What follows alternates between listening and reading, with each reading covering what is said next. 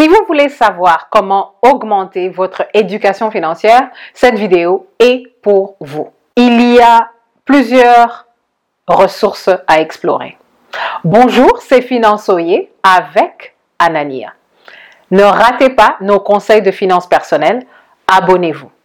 Vous avez un problème quand vous avez une décision financière à prendre et vous avez zéro confidence. Et c'est tout simplement parce que vous savez que vous n'avez aucune idée de ce qui se passe. Il y a des solutions à explorer. L'éducation financière peut venir ou devrait venir de vos parents.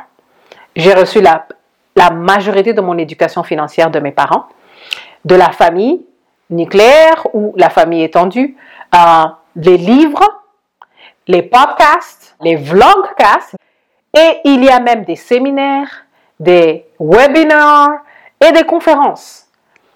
Et vous pouvez même aller jusqu'à l'éducation formelle. Par exemple, moi, j'ai fait un MBA. Je me suis rendu compte que j'étais en train de gérer des finances pour des entreprises.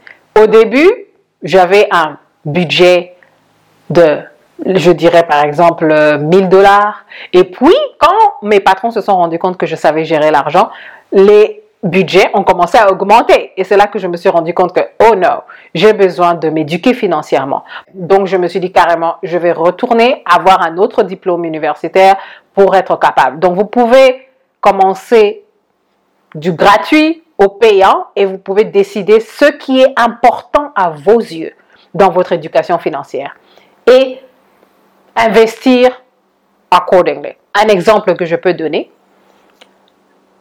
quand je pense à mon parcours d'éducation financière, une chose que j'ai remarqué, c'est qu'au début, c'était très difficile. Parce que bien que j'avais une famille qui m'avait appris l'éducation de base, j'ai vécu dans plusieurs pays. Les systèmes financiers changent de pays en pays. Les systèmes financiers changent de continent en continent. Et ils peuvent même changer d'après la zone linguistique. Si vous êtes dans la zone francophone, ils ont une manière de faire les choses. Et si vous êtes dans une zone euh, anglophone, ils ont une manière de faire les choses. J'ai fait, j'ai commencé dans la zone francophone, maintenant je vis dans une zone anglophone et je peux vous dire que c'est différent. Mais avec le temps, je me suis rendu compte que vous allez voir une accélération de votre éducation financière. C'est plus difficile de lire, d'apprendre au début et ça devient de plus en plus facile. Une autre chose que vous allez remarquer, c'est que la qualité de vos décisions financières va augmenter. Et la raison derrière cela, c'est que vous allez être capable d'aller à une transaction, de faire face à une transaction financière et avant même que vous puissiez vous asseoir, vous saurez quelles sont les questions que je dois adresser. Et je pense que quand j'étais à Kinshasa, quand j'étais en Afrique, les gens se moquaient souvent des ancêtres. Ils disaient, oh non, les ancêtres, euh, les Occidentaux sont venus, ils ont signé des papiers parce que sans comprendre qu'ils vendaient le peuple et la nation et la terre. Mais en fait, je me suis rendu compte que la diaspora africaine, bien que nous avons fait le tour du monde et nous avons fait tous ces soi-disant diplômes, nous faisons beaucoup de choses, nous ne sommes pas éduqués. Nous venons à une transaction, nous n'avons pas l'éducation spécifique à, au type de transaction que nous allons avoir. Nous ne savons pas quelles sont les questions à poser. Nous ne savons pas les questions à investiguer. On arrive, on nous donne des contrats de 30 pages, 100 pages, 300 pages et on nous dit signez ici, signez ici et vous signez. Nous faisons la même chose. Avant d'entamer une transaction financière, il faut s'éduquer. Dans les commentaires, veuillez partager quelles sont vos sources favorites d'éducation financière. Ce que nous devons retenir, c'est que l'éducation financière, ce n'est pas un accident.